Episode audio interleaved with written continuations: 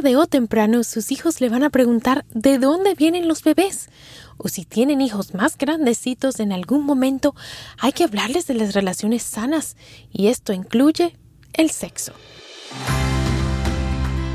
Yo soy la doctora Edith Bracho Sánchez desde Nueva York y están escuchando Las Doctoras Recomiendan, el show creado por mi equipo de doctoras y por mí y traído a ustedes por Euforia, en el que les contamos las últimas recomendaciones en salud infantil con un toque latino.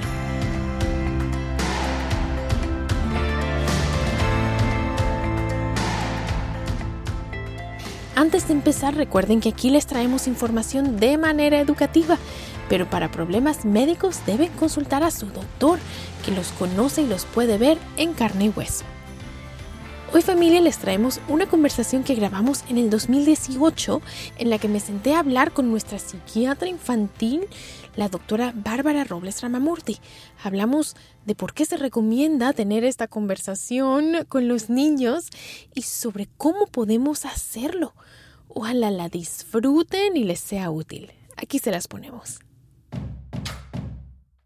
eBay Motors es tu socio seguro. Con trabajo, piezas nuevas y mucha pasión, transformaste una carrocería oxidada con 100.000 millas en un vehículo totalmente singular. Juegos de frenos, faros, lo que necesites, eBay Motors lo tiene. Con Guaranteed Fit de eBay, te aseguras que la pieza le quede a tu carro a la primera o se te devuelve tu dinero. Y a estos precios, ¿qué más llantas y no dinero? Mantén vivo ese espíritu de Ride or Die Baby en eBay Motors. ebaymotors.com. Solo para artículos elegibles. Se aplican restricciones. When you buy a new house, you might say, Shut the front door! Winning! No, seriously, shut the front door. We own this house now. But you actually need to say, Like a good neighbor, State Farm is there. That's right. The local State Farm agent is there to help you choose the coverage you need. Welcome to my crib. no one says that anymore, but I don't care. So just remember, like a good neighbor, State Farm is there. State Farm, Bloomington, Illinois. Boost Mobile tiene una gran oferta para que aproveches tu reembolso de impuestos al máximo y te mantengas conectado. Al cambiarte a Boost, recibe un 50% de descuento en tu primer mes de datos ilimitados. O, con un plan ilimitado de 40 dólares, llévate un Samsung Galaxy A15 5G por $39.99. Obtén los mejores teléfonos en las redes 5G más grandes del país. Con Boost Mobile, cambiarse es fácil. Solo visita boostmobile.com. Boost Mobile, sin miedo al éxito. Para clientes nuevos y solamente en línea, requiere AroPay. 50% de descuento en el primer mes requiere un plan de 25 dólares al mes. Aplican otras restricciones. Visita Boost ¿Quieres regalar más que flores este Día de las Madres? The Home Depot te da una idea. Pasa más tiempo con mamá plantando flores coloridas, con macetas y tierra de primera calidad para realzar su jardín. Así sentirá que es su día todos los días. Llévate tierra para macetas Bigoro por solo $8.97 y crece plantas fuertes y saludables dentro y fuera de casa. Recoge en tienda y sigue cultivando más momentos con mamá en The Home Depot. Haces más, logras más. Más detalles en homedepot.com diagonal delivery. Bienvenida, Bárbara. Hola, Edith. Gracias por invitarme. Bueno, Bárbara, y antes de empezar a hablar de cómo, quisiera preguntarte por qué. ¿Por qué es importante que los papás en casa que nos escuchan hablen de estas cosas en casa? Bueno, para empezar, este es un tema muy natural. todos los humanos participan en el sexo, ¿verdad? Y entonces, eh, no importa de dónde venga la información, los niños van a empezar a escuchar de este tema. Entonces, es mejor que los padres tengan el control, un poquito más control para introducir la información apropiada al nivel del desarrollo del niño apropiado. Entonces, nada más porque no lo estemos discutiendo en casa, no quiere decir que los niños no lo estén escuchando, ¿verdad? Listo, entonces, bueno, usted en casa puede controlar le puede dar contexto a su hijo sobre no solo el sexo, sino la sexualidad, que es un tema mucho, mucho más grande que nada más el simple acto del sexo. Y sabemos que los niños que están bien educados en casa toman mejores decisiones, ¿verdad? Exactamente, tenemos evidencia que si les damos información apropiada a nuestros hijos, ellos tomarán decisiones más maduras y puede ser que esperen a tener sexo a una edad donde ellos pueden hacer mejores decisiones. Bárbara, y antes de empezar otra vez, estamos como hablando de muchas cosas antes de, de empezar lo que es, pero también te quería preguntar, ¿Qué les decimos a los padres en casa que nos están oyendo y piensan, ay no, no puedo hablar de sexo con mis hijos porque esto sería como darles permiso y yo no quiero que mi hijo tenga sexo todavía, no quiero introducir esto, no les quiero hacer sentir que tienen mi permiso? Eh, ¿Qué les dices a esos padres? Bueno, ese es un miedo muy común, especialmente en nuestra comunidad latina. Estoy segura de que muchos de los padres que nos están escuchando no tuvieron esta conversación con sus propios padres. Tal vez ellos no saben dónde empezar eh, y ese miedo de que si les hablas, si les introduces el tema, va a causar que, que sus hijos empiecen a participar en, en, actividad sexual. Eso en verdad no es cierto. Al contrario, o sea, como mencioné hace un ratito, tenemos evidencia de que si les damos información adecuada, apropiada, eh, honestamente y abrimos ese diálogo con nuestros hijos, es más probable que ellos tomen decisiones más maduras y esperen a tener sexo a una edad mayor. Y lo otro que estábamos hablando, Bárbara, antes de salir al aire, es que podemos empezar estas conversaciones diciendo cuáles son nuestros valores como familia, ¿verdad? O sea, no es una cosa o la otra. Usted le puede decir a su hijo, en nuestra familia esto es lo que creemos y esto es lo que yo espero para ti, ¿cierto? Exactamente, es importante que los padres reflexionen de sus propios valores y su propia perspectiva acerca del sexo, ya que podemos transmitir estos sentimientos a nuestros hijos. Por ejemplo, si, si una madre o un padre creció con, en una familia donde el sexo se, era muy negativo, algo sucio, algo impuro, ellos pueden cargar con esos sentimientos y en sí dárselos a sus hijos en cómo platicamos de estas cosas o cómo no platicamos de estas cosas. Entonces, como tú dices, es importante que los padres sepan que platicar del sexo no quiere decir darles permiso, eh, a lo contrario, les estamos diciendo, esto es lo que está pasando con tu cuerpo, esto es lo que está pasando eh, en tus relaciones sociales, íntimas, etcétera. Pero estos son los valores de nuestra familia y esto es el por qué. Esto es el por qué esto es importante para, para tu padre o para tu madre, de que tú esperes a tener sexo cuando puedes hacer las decisiones más mejores para tu vida. Y sabemos que es más efectivo hacer esto tal cual hablar de sexo y decir estos son los valores de nuestra familia, a tratar de decirles el sexo es sucio, el sexo es malo, es mejor el otro tipo de discurso. Sabemos que funciona. Exactamente. Y como platicamos antes, el sexo es algo humano, es natural, es bien normal la sociedad lo hace ver abnormal, sucio, eh, de muchas maneras negativas, ¿verdad? Entonces, como dijimos, los niños van a aprender de esto, lo van a escuchar. Los impulsos sexuales son biológicos, no los podemos evitar en nuestros hijos y tenemos ahí la oportunidad de educarlos y darles más control acerca de cómo lidiar con estos impulsos sexuales. Y otra cosa que los padres no siempre se dan cuenta es que aún teniendo todas estas presiones y estando bombardeados por toda la información en las redes sociales y en la televisión y todo eso, los niños y los adolescentes todavía ven a sus padres como su principal fuente de información, por lo cual también es importante lo que nos decías, Bárbara, que hay que ser muy honestos. Así es, así es, especialmente ya cuando llegan a la adolescencia ya no es hora de estar usando cuentos, eh, es, es, hora de hablar honestamente con nuestros hijos. Con la verdad. Bárbara, y entonces hablemos de cuándo se debe empezar a tener este tipo de conversaciones. Bueno, la conversación acerca de la biología del sexo, eh, por lo general empieza a muy temprana edad, cuando los niños tienen 4 o 5 años, ellos empiezan a, a, a tener curiosidad acerca de, de pues de cómo nacen los bebés, ¿verdad? Empiezan a ver, tal vez la mamá se embaraza o tal vez un amiguito tiene un hermanito, etcétera. Este, y ellos empiezan a hacer preguntas de cómo nacen los bebés o cómo es que las mamás se embarazan, ¿verdad? Y entonces, por lo general, es ahí donde empieza la conversación. Y es ahí a temprana edad que queremos abrirles esa puerta para que ellos continúen haciendo esas preguntas hasta la adolescencia, ¿verdad? Eso sería lo ideal. Sabemos que muchos de nosotros no estamos muy cómodos hablando de ese tema, ¿verdad? Entonces muchos de nosotros nos vamos a encontrar con un adolescente con el que nunca hemos tenido una conversación acerca del sexo, de cómo nacen bebés, de cómo te embarazas, etcétera. Entonces ahí vamos a tener unas sugerencias para esos padres. Y me encanta que dices que es una conversación que va de poquito a poquito. O sea, un día introducimos una cosa, otro día introducimos otra. ¿Y cómo empezamos, Bárbara? Por ejemplo, un niño de cuatro o cinco añitos nos pregunta, ¿y cómo quedó mi mamá embarazada? ¿Cómo le dirías tú? ¿Cómo explicarías tú específicamente a ese niño? Bueno, es que hay muchísimas maneras de explicarlo, ¿verdad?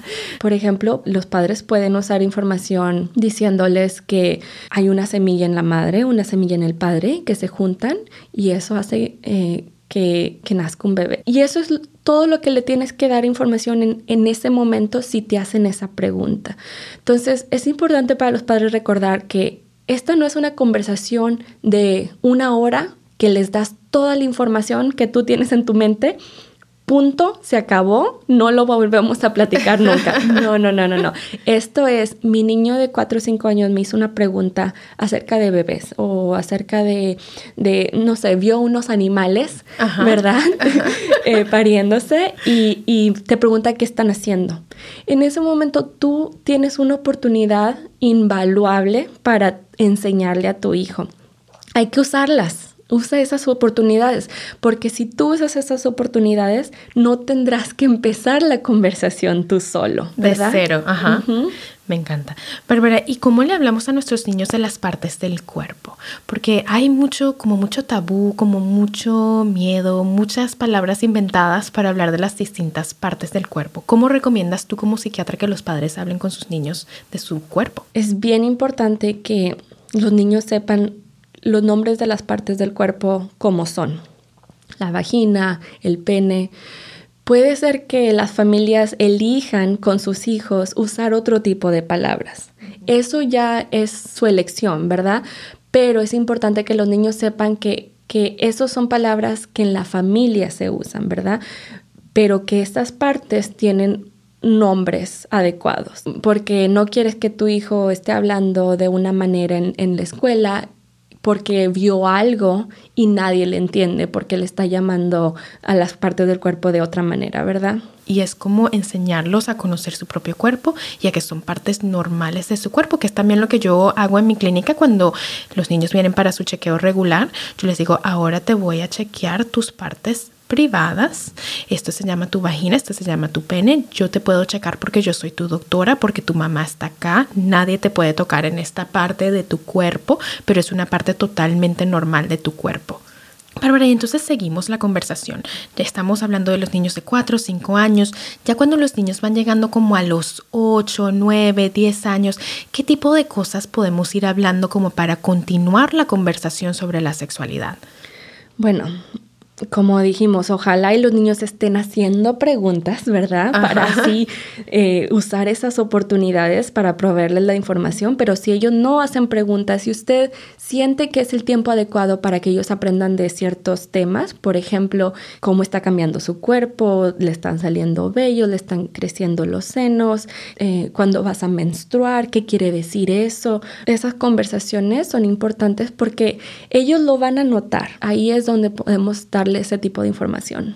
Perfecto, entonces es todo parte de esto es normal, tu cuerpo está cambiando y bien importante seguirles dando ese contexto para que ellos entiendan todos los cambios que están sucediendo con su cuerpo. ¿sí? Ok, Bárbara, llegamos entonces al momento en el que ya los niños quieren saber más más sobre la biología, más sobre exactamente qué es lo que está pasando, llegan a esa edad en la que ya están oyendo más.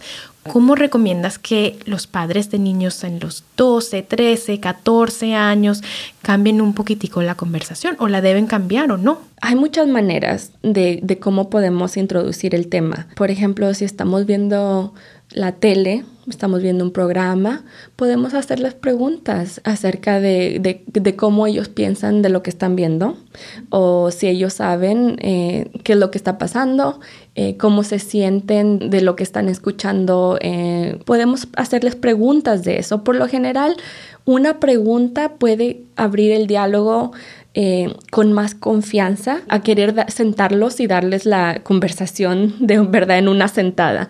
Eh, los niños van a responder un poquito más si estás ahí tú para escucharlos. Y me encanta ese punto que haces porque empezamos por preguntar qué saben ya qué han oído. Y empezamos por ver en dónde están en su entendimiento del sexo y entonces les damos información adicional.